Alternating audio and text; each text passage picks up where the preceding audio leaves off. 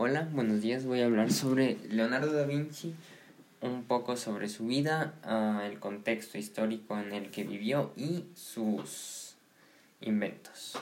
Bueno, él nació en el año 1452 y murió en el año 1519.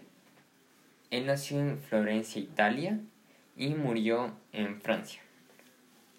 Ahora, uh, Leonardo da Vinci fue un polímata. ¿Qué quiere decir esto?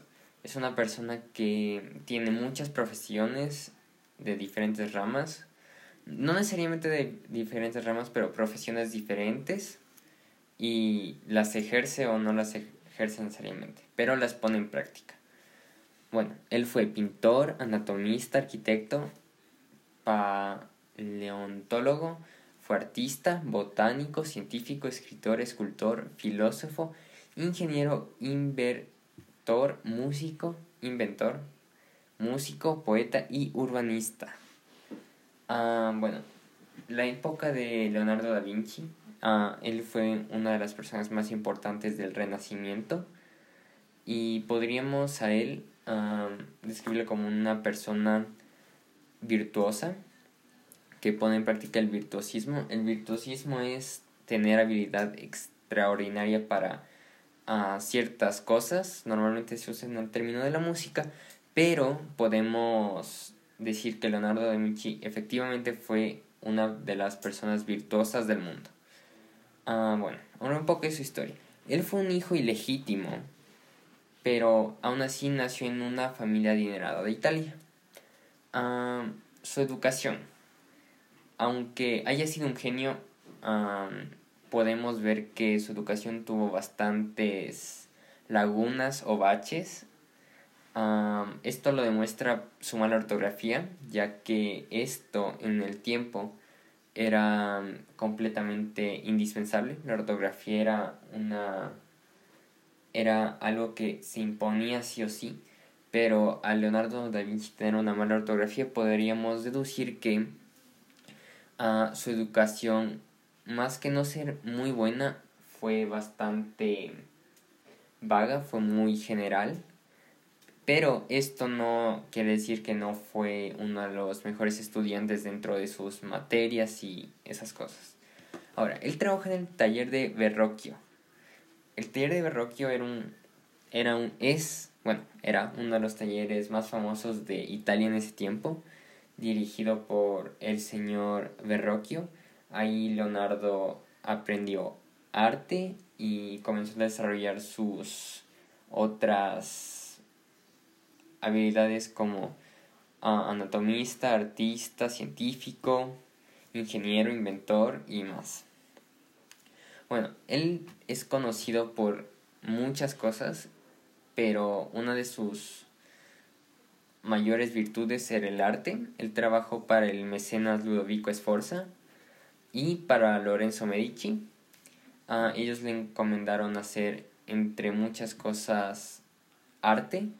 Él normalmente se acaba a pintar. Es, es conocido por pintar la Mona Lisa y por la Última Cena. Y bueno, él es famoso en el mundo más que nada por ser pintor aunque haya sido anatomista, arquitecto y las demás cosas, ingeniero, inventor, músico, poeta, es conocido por sus técnicas de arte, sus obras de arte son las más conocidas a nivel mundial. La gente hoy en día las las copia y las revende porque realmente son obras que dan mucho, son obras demasiado buenas. Y él, esa es su mayor característica y su, o sea, su segunda característica más popular es inventor, ya que él inventó demasiadas cosas que si bien no estaban a la estaban bueno, a la altura de su inteligencia, muchas de ellas no se pudieron realizar por que, más que nada porque se data esto se trata del siglo XV, siglo XVI, donde la tecnología no era la suficiente para apoyar a un genio como él. Por eso es que no pudo sacar todo su potencial. Ahora, las máquinas. Él uh, fue encomendado por uno de sus varios mecenas a construir máquinas de guerra, máquinas bélicas. Ah, la mayoría no fueron diseñadas completamente o fallaron por, bueno, ya sea por falta de dinero, falta de tecnología, o algunos dicen que ah, realmente él saboteaba sus diseños porque él era un pacifista.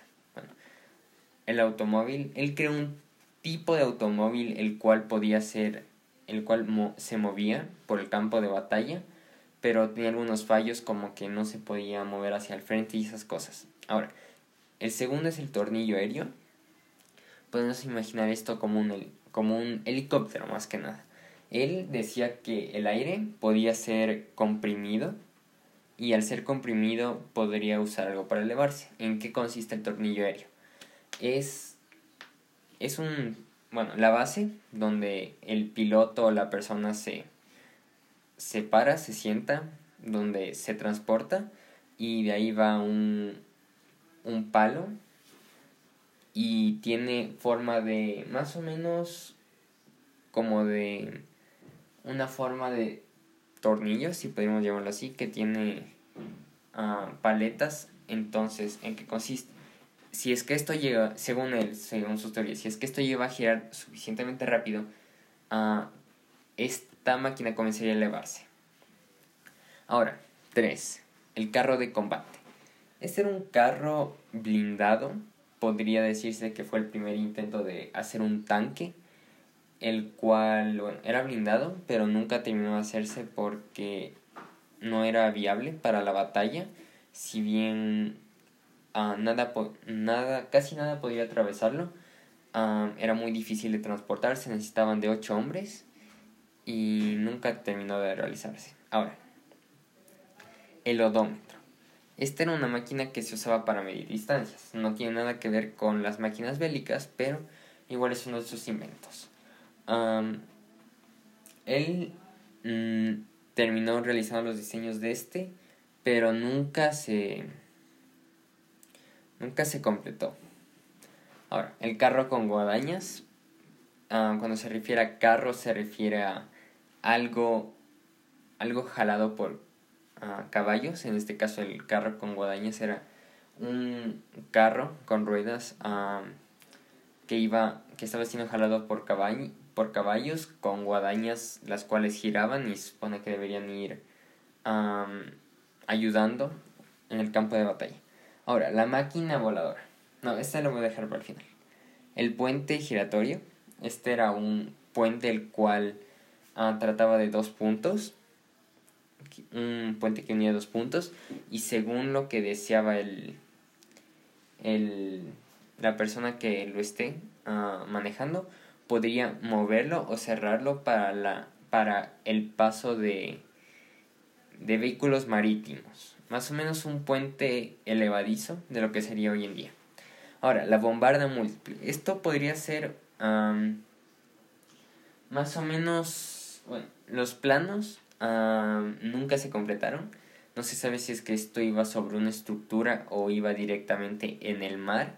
Lo que sabemos es que era ah, un círculo en el cual habían montados diferentes cañones, los cuales disparaban. Ahora, el otro es una ballesta gigante. el punto de esta ballesta era mejorar la potencia de fuego mediante el uso de diferentes tipos de munición, ya sean rocas o explosivos. El puente de, de Da Vinci. Este es un puente que realmente es complejo por sus principios físicos, pero fue usado para transportar para transportar tropas realmente. Era es un puente portátil en el cual cada persona llevaba una, una parte del puente. En este puente se caracteriza porque son no necesita tornillos ni clavos ni nada de eso, no necesita cosas que lo que lo ajusten, sino con su propio peso se soporta.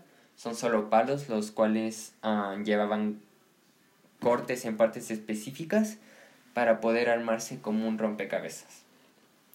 El punto era que cada soldado llevaba una parte del puente, entonces llegaban por ejemplo a un río que no podían saltar con caballos, entonces lo que hacían, o a pie, lo que hacían era lo armaban,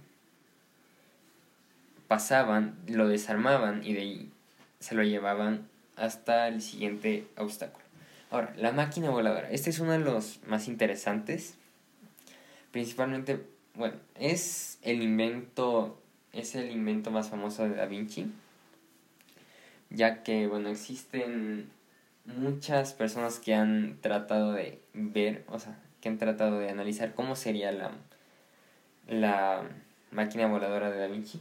Hay muchas representaciones, por ejemplo, uno de los diseños de Da Vinci era que la máquina lo que hacían dos alas, las cuales tenían pedales.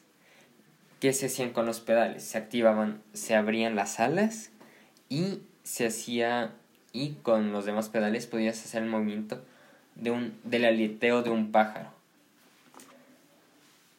Pero ah, realmente nunca terminó funcionando. Ah, principalmente por la falta de la tecnología y no se podían hacer muchas pruebas. Esto es lo que terminó ah, matando, si podríamos decir así, a la mayoría de los inventos de Da Vinci porque estaban demasiado avanzados para la era y no simplemente no, no tenían la tecnología para construirlos. Y bueno, eso es todo. Muchas gracias por su atención.